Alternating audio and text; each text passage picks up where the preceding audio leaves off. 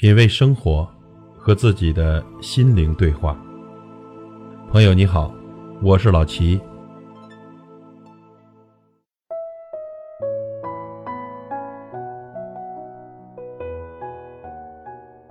在网络上流行过这样一句话：“你朋友圈的平均水平就是你的水平。”物以类聚，人以群分，和什么样的人在一起呢，就会有什么样的人生。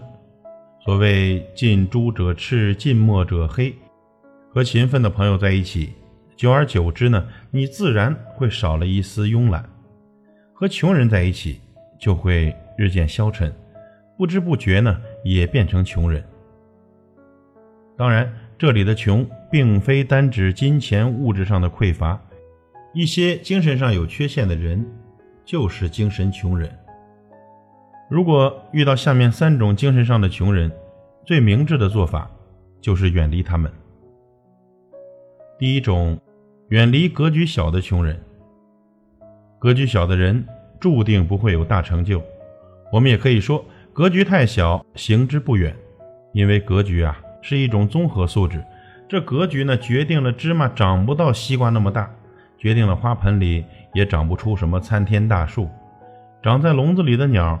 会认为飞翔是一种病，可以说呢，格局啊是一个人的自我设限。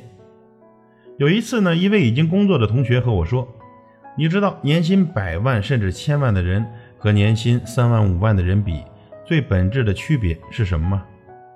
他说：“呢，后者经常自己给自己设限，格局小的人呢，往往是眼光太短、小气，胸襟不够宽广，只认识眼前的利益，而不顾及长远的发展。”格局小的人也往往没有规划，没有明确的目标，喜欢在一些小事、琐碎的事情上浪费时间和精力，每天的生活都很盲目。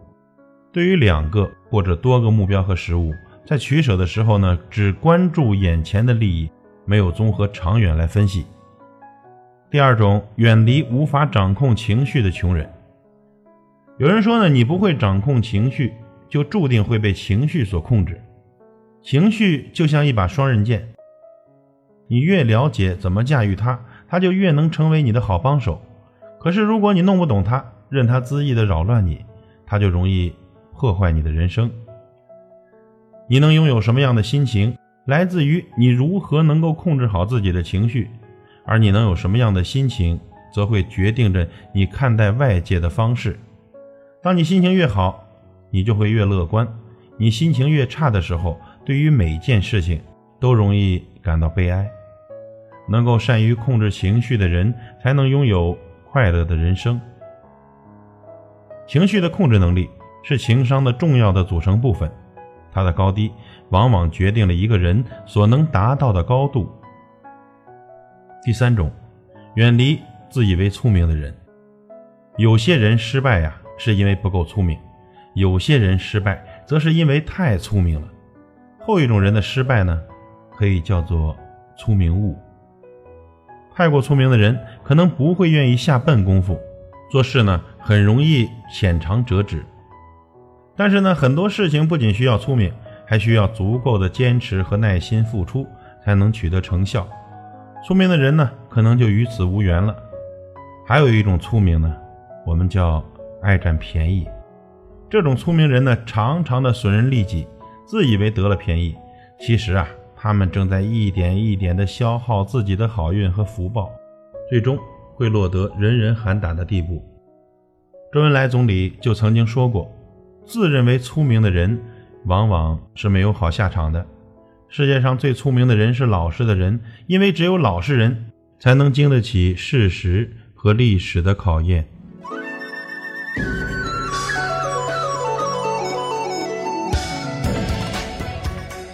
品味生活，和自己的心灵对话。感谢您的收听和陪伴。如果您喜欢我的节目，请推荐给您的朋友。